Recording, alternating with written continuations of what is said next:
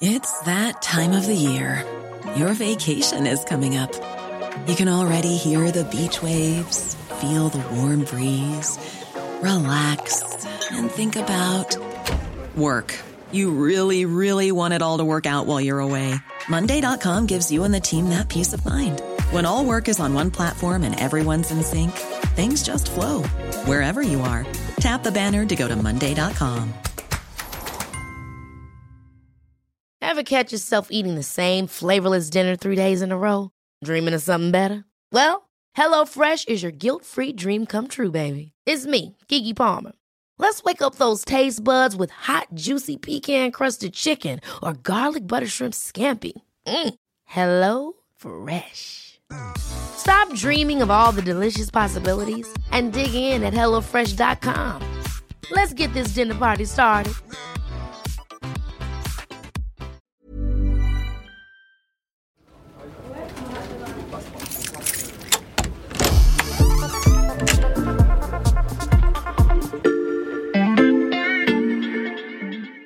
Salut, c'est Xavier Yvon. Bienvenue dans l'armoire de la loupe. Cette semaine, vous allez tout comprendre sur les fameux EPR, euh, les réacteurs nucléaires de nouvelle génération. Emmanuel Macron pourrait annoncer la construction de six, six EPR, EPR annoncés par Emmanuel Macron. Six nouveaux réacteurs EPR. L'EPR. L'EPR pour European Pressurized Reactor. Ça, ça ne vous aide pas beaucoup. Mais les explications arrivent avec Lucas Mediavilla, notre spécialiste énergie au service économie de l'Express. Salut Lucas. Salut Xavier. Si je traduis, ça fait réacteur pressurisé européen. Tu nous expliques en bon français oui, en fait, c'est un, un, réacteur nucléaire de, de, troisième génération, parce qu'il y en a eu deux euh, avant, mmh. et en fait, il présente un certain nombre d'avantages par rapport à ses prédécesseurs. Alors lesquels? J'en ai listé quatre. D'accord, on va y aller. Alors, numéro un? Euh, C'est aujourd'hui le, le, réacteur le plus puissant au monde. Euh, sa puissance nominale, c'est équivalent à 1650 MW. Pour te donner un ordre d'idée, c'est l'équivalent de... Tu peux alimenter une ville comme Paris avec un réacteur de ce type. Numéro 2 euh, numéro 2, c'est euh, qu'il a été conçu au départ pour fonctionner au minimum 60 ans. Euh, sur certains réacteurs aujourd'hui qu'on a sur le parc français, il y a certaines pièces qui au bout de 40 ans doivent être remplacées. Celui-là, ça a été conçu pour voilà, 60 ans au, au, minimum. Ok, numéro 3 Le numéro 3, c'est le rendement finalement économique, c'est-à-dire qu'aujourd'hui, je t'ai déjà raconté dans un précédent épisode de la Loupe qu'on avait des gros problèmes de disponibilité du parc nucléaire français. Aujourd'hui, la filière estime que le réacteur EPR peut atteindre 90% de, de rendement versus 80 voire 70% aujourd'hui sur le parc français, donc économiquement, c'est aussi un, un très bon réacteur.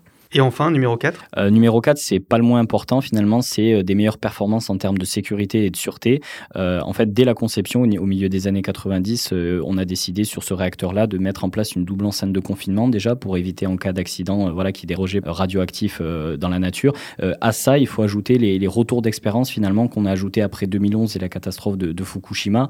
finalement, comme les réacteurs nucléaires EPR n'ont pas été construits avant ce, cette date de 2011, on a pu intégrer ces retours en termes de sûreté euh, qui était essentielle. Donc si je résume, Lucas, un EPR, c'est une centrale nucléaire plus sûre et plus efficace. Oui, et d'ailleurs c'est pour ça que la France finalement a, a développé ce, ce projet-là. Si on revient un peu en arrière, les, les, premiers travaux finalement de, sur ce réacteur EPR, ils datent un peu au, au milieu des années 90. Euh, c'est une filière franco-allemande avec d'un côté Framatome, qui est un chaudronnier nucléaire, et de l'autre côté Siemens, donc il y a un industriel allemand que tu connais.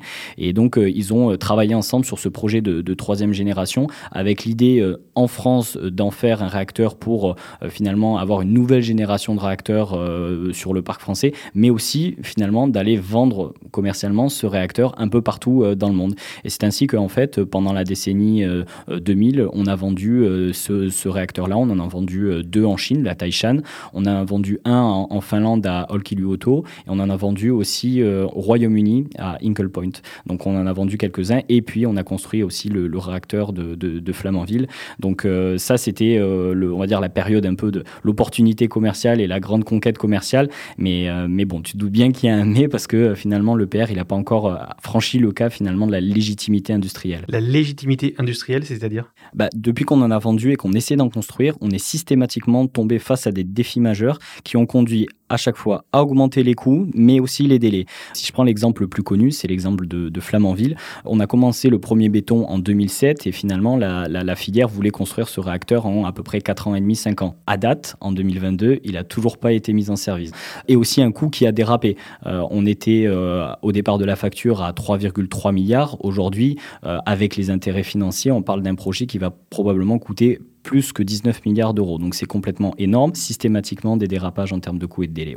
Et pourtant, Lucas, malgré ces retards et ces fiascos, on l'a entendu au début de ce podcast, le PR est toujours d'actualité. Oui, et d'ailleurs, pourquoi on en parle C'est parce que euh, début février, euh, Emmanuel Macron a euh, décidé de relancer la grande industrie du nucléaire civil en France. Et pour ce faire, il va demander à EDF de finalement se pencher sur un programme de construction de six réacteurs EPR. Mais alors, ce pas des réacteurs EPR comme à Flamanville, ce sont des EPR 2. c'est un modèle évolutif, en fait. Ça fait quelques années que EDF travaille sur ce sujet. Et l'idée de cet EPR 2, c'est finalement de réduire les coûts de construction et les délais grâce à la fois au retour d'expérience des chantiers de l'EPR 1 euh, dont Flamanville et, la Finlande notamment, mais aussi grâce à une logique de série, c'est-à-dire que EDF euh, estime que pour euh, gagner en, enfin, en retour d'expérience et au niveau de, des, compétences sur les chantiers, il faut construire ces réacteurs par paire et c'est comme ça qu'on arrivera à réduire les coûts. EDF estime que sur les coûts de construction, on pourrait le réduire au moins de 30%. Et au-delà des arguments avancés par le gouvernement et EDF, que vaut la promesse de ce nouvel EPR Évidemment, j'ai pas de boule de cristal, mais euh, finalement, même dans les hypothèses de coûts qui seraient bien au-dessus de ce que promet EDF euh, e pour ces nouveaux réacteurs, euh, le gestionnaire de transport de l'électricité, RTE, explique régulièrement que la solution économique la plus pertinente pour le mix électrique à horizon 2050, c'est de relancer du nouveau nucléaire. Donc en fait, ça place le débat non pas sur le, débat, sur le terrain pardon, économique, mais bien sur le terrain sociétal, à savoir est-ce qu'on veut du nucléaire ou non en France? Alors ça, c'est un débat bien trop épineux pour rentrer dans notre armoire. On va s'arrêter là. Merci Lucas. À bientôt. Salut Xavier. Voilà, je peux refermer l'armoire. Maintenant, vous êtes capable d'expliquer ce qu'est un EPR. Et si vous voulez en savoir plus, on vous a préparé une liste d'épisodes de La Loupe et d'articles de l'Express qui traitent du sujet. Les liens sont à retrouver dans le descriptif de cet épisode. Et j'en profite pour faire une petite annonce de service. Lundi, pour la première fois, c'est Margot Lanuzel que vous retrouverez au micro pour passer un nouveau sujet à la loupe.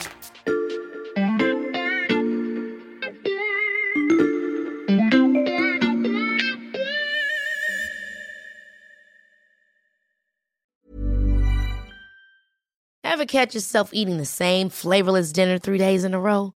Dreaming of something better? Well, HelloFresh is your guilt-free dream come true, baby. It's me, Kiki Palmer.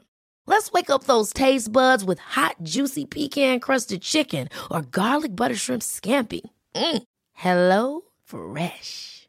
Stop dreaming of all the delicious possibilities and dig in at HelloFresh.com. Let's get this dinner party started.